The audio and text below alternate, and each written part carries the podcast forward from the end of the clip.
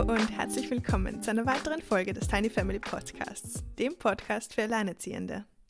Ich bin deine Gastgeberin Magdalena, selbst Alleinerziehende, dein friendly Single Neighborhood Parent und ich schaffe es, warum auch immer, einfach immer zu viel in viel zu wenig zu stopfen.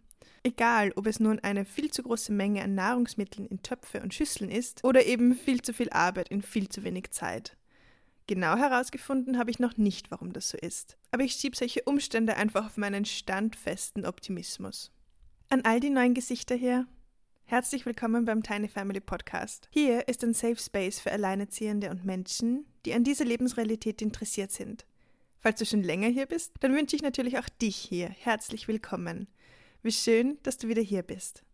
Heute komme ich wieder einmal zurück zu den Wurzeln des Tiny Family Podcasts. Ich mache nämlich eine Solo-Folge, bevor wir uns nächste Woche der ersten Geschichte einer Alleinerziehenden, nämlich Paula, widmen. Thema diese Woche ist, wie du vielleicht schon am Titel festgestellt hast, die besonders potente Zeit der Wochenenden, an denen die Kinder Alleinerziehende beim anderen Elternteil sind. Die Höhen und die Tiefen davon und der Achterbahn, die daraus entstehen kann, und wie wir am besten damit umgehen. Hierfür habe ich für dich und für mich fünf Ratschläge erstellt, die du gegebenenfalls als Handlungsimpulse hast, falls du einen Struggle entdeckst. Keine Garantie auf Vollständigkeit natürlich. Es gibt so viele Self-Care-Tipps und ich versuchte die größten Punkte herauszufischen und dafür Handlungsimpulse zu geben. Diese Ratschläge sind übrigens nicht nur exklusiv für Papa-Wochenenden. Es gibt ja auch viele unter uns, die aus dieser Ecke wenig bis gar keine Unterstützung erhalten. Diese Impulse sind natürlich für jede Situation der Selbstfürsorge gedacht. Also egal wann, selbst wenn du dich ein wenig verloren fühlst, wenn deine Kinder im Bett sind, oder bei Freunden oder Bekannten oder bei ihren Freunden.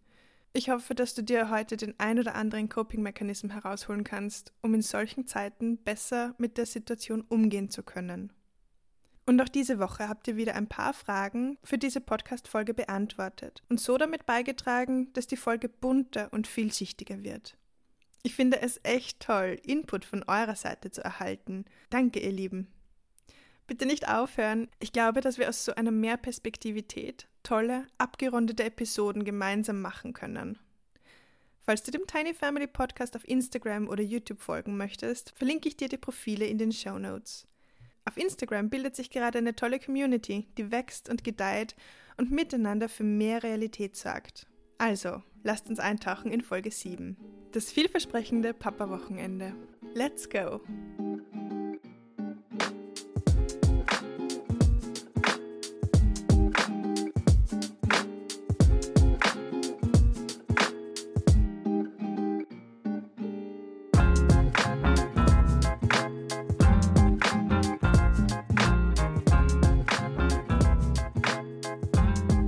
Also ich denke, viele hauptverantwortliche Eltern schaffen es, sich im Alltag mehr oder weniger gut kleine Auszeiten zu gönnen. Und die sind auch überlebenswichtig, meiner Meinung nach. Es ist schon sehr aussagekräftig, wenn man sich das kollektive Erschöpfungsrisiko ansieht. Ich habe jetzt keine genauen Zahlen im Kopf, aber Erschöpfung, Überforderung und wenig soziale Kontakte sind auf jeden Fall Top-Themen bei uns. Wenn die Kinder also im Residenzmodell sind und beispielsweise jedes zweite Wochenende bei ihrem zweiten Elternteil verbringen wollen, tendieren viele Hauptverantwortliche dazu, in der Zeit zwischen diesen Wochenenden viel mehr zu geben und sich somit auch von Wochenende zu Wochenende zu hangeln. Andere kommen mit diesen Ansprüchen wieder besser zurecht und tappen nicht in diese Falle, diesem wiederkehrenden Kreislauf der Erschöpfung. Und dann gibt es natürlich auch die Hauptverantwortlichen, die aus der Ecke des anderen Elternteils wenig bis gar keine Unterstützung erhalten und sich solche Auszeiten auf andere Weise schaffen müssen. Diese Situation bringt wieder andere Aufgaben mit sich und hierfür suche ich noch nach Frauen, die gerne über ihre Lebensrealität in einer Podcast-Folge sprechen wollen. Meine Interviewpartnerin nächste Woche erzählt selbst ein wenig über Selbstversorge in so einem Setting. Aber wir sind ja alle verschieden und individuell und ich kann darüber aus eigener Erfahrung leider nicht allzu viel sagen. Deswegen braucht der Tiny Family Podcast eure Geschichten, eure Tipps und Tricks. Aber jetzt geht's weiter mit dem Programm. Egal, ob deine Kinder Papa-Wochenenden haben oder nicht, es ist immer wichtig, auf deine Bedürfnisse und deine Energiereserven zu achten. Und auch dazu würde ich gerne mal eine Podcast-Folge machen. Heute gehen wir aber auf diese potente, ganz spezielle Zeit dieser freien Wochenenden ein. Erstens, Gefühlslage die Kinder abzugeben. Die meisten von euch haben gemeint, dass es euch leicht fällt, die Kinder ein Wochenende beim anderen Elternteil verbringen zu lassen und sie dabei kein schlechtes Gefühl haben. Und genau so darf es sein. Du hast jetzt viele Tage so viel gegeben, musstest vielleicht wieder über deine Stränge schlagen, um den Alltag zu wuppen, und nun hast du dir eine Pause verdient. Genieß die Zeit und die Ruhe und gönn dir, Dinge zu tun, die dich ausmachen. Ein paar aber schrieben mir, dass dieses Gefühl zu den Wochenenden hin durchwachsen sei. Das kann zum einen daran liegen, dass das Verhältnis zum anderen Elternteil selbst durchwachsen und somit konfliktbehaftet sein kann, dass es Missverständnisse und Meinungsverschiedenheiten geben kann, die euer Verhältnis und somit in weiterer Folge dich stressen. Oder die Geschehnisse einer Trennung oder Scheidung wurden noch nicht ganz verarbeitet und es fällt dir auf diese Weise schwer, dem anderen zu vertrauen. Und auch das ist okay. Hierfür fragst du dich am besten einmal, warum genau du ein ungutes Gefühl hast. Sind es Meinungsverschiedenheiten, würde ich eine Rangordnung der Konfliktpunkte erstellen und Stück für Stück beginnen, diese Dinge, die dir wichtig sind, anzubringen, eventuell zu erklären und in weiterer Folge durchzusetzen. Damit meine ich natürlich Dinge, die das Wohlergehen deines Nachwuchses betrifft, so wie Zähneputzen, Medikamente zeitgerecht einnehmen und so weiter und so fort. Notgedrungen würde ich auch für den anderen Elternteil eine Liste schreiben. Im Endeffekt geht es hierbei darum, dass du für dich deine größten Stressoren herausfindest und diese Schritt für Schritt abbaust. Was allerdings keinen Platz hat, sind Vorschriften, die das Elternsein des anderen Elternteils aufgrund deiner eigenen Sichtweise und ohne wirkliche Hinweise auf einen potenziellen Schaden einschränken. Wenn der andere Elternteil beispielsweise einen ganz anderen Erziehungsstil hat, eure Kinder aber dadurch nicht zu Schaden kommen, dann kannst du sehr wohl darüber reden und ihr könnt darüber diskutieren. Aber solange es dem Kind damit gut geht, sehe ich jetzt keinen Handlungsbedarf, um da jetzt wirklich ähm, einzu einzugreifen. Was ich damit auch nicht meine, ist es, dem anderen Elternteil vorzuschreiben, wie er oder sie das eigene Leben zu leben haben. Falls es um eine neue Partnerschaft oder ähnliches geht, ist das natürlich nicht mehr so ganz schwarz und weiß. Aber sowas können wir ja dann mal in einer anderen Folge anschneiden. Und dann gibt es die hauptverantwortlichen Elternteile, die ihre Kinder nicht so gerne gehen lassen wollen, weil sie sich von ihrer Elternrolle im Alltag so einnehmen lassen, dass für die individuelle Persönlichkeit, also ihre eigenen Bedürfnisse und Wünsche, nur wenig Platz bleibt, bis es dann zu solchen Leerläufen kommt und sie sich dann auf einem Schlag damit auseinandersetzen müssen. Und hiermit sind wir auch schon beim zweiten Punkt angelangt. Nummer zwei, mentale Selbstfürsorge. Elternschaft ist mit einem breit gefächerten Spektrum an Emotionen und Gefühlszuständen verbunden. Ich glaube, da kann mir jeder zustimmen. Und hin und wieder haben unsere eigenen Gefühle eben nicht so viel Platz im Alltag, bis sie dann in irgendwelchen Leerläufen oder komplett unpassenden Situationen an die Oberfläche drängen. Wenn das bei dir der Fall ist, dass deine zugestöpselten Gefühle genau an diesen Wochenenden an die Oberfläche wollen, dann ist das vielleicht unangenehm, aber auch okay. Lass sie zu Mach dir vielleicht sogar ein Date mit ihnen aus. Lade sie auf deine Couch ein und trinkt gemeinsam eine Tasse Tee oder geht gemeinsam in die Badewanne oder duschen oder spazieren. Was auch immer euch gut tut. Das Wichtigste dabei ist, zuzuhören, nachzufühlen, zu dir selbst sanft zu sein, ohne Unterbrechungen. Also leg dein Handy und diese To-Do-Liste kurz mal weg. Nimm die ganzen Gefühle und Bedürfnisse metaphorisch in den Arm denn es sind deine. Und sie sind genauso wichtig wie die Gefühle und Bedürfnisse deiner Kinder. Beältere, bemuttere, bevatere dich mal so eine Weile richtig selbst und schau, was hochkommt, was sich alles so verändert. Alle Gefühle sind okay. Das sagt inzwischen auch schon mein Sohn. Also danke Mira. Und falls wirklich mal ein riesiges Chaos in deinem Kopf und Herzen und Bauch ist, dann schreib deine Gedanken raus am besten in der dritten Person und nicht in der ersten. Also sowas wie, heute ist sie schrecklich traurig, weil oder gestern hatte er ein Erlebnis, welches ihn bis in die Knochen erschüttert hat. Und schreibe wirklich für eine Weile diesen Gedankenstrom raus, ohne groß nachzudenken, nur für dich, deine mentale Gesundheit. Es muss nicht schön geschrieben oder literarisch hochwertig sein. Das ist nur für dich. Schreib so lange, bis du nichts mehr weißt. Und vielleicht kommst du auf ganz schön spannende Ergebnisse und Gedankengänge, wenn der ganze angestaute, verstopfende Sud einmal weg ist. Ich kann dir garantieren, dass du dich danach zumindest leichter fühlen wirst und eine neue Art von Perspektive haben wirst. Drittens, Abstand zum Alltag.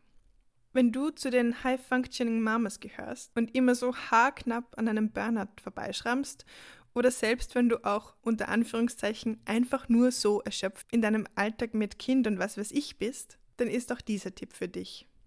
Nimm Abstand von deinem Alltag. Der soll in diesen Erholungsphasen nur ganz wenig deiner wertvollen Zeit einnehmen.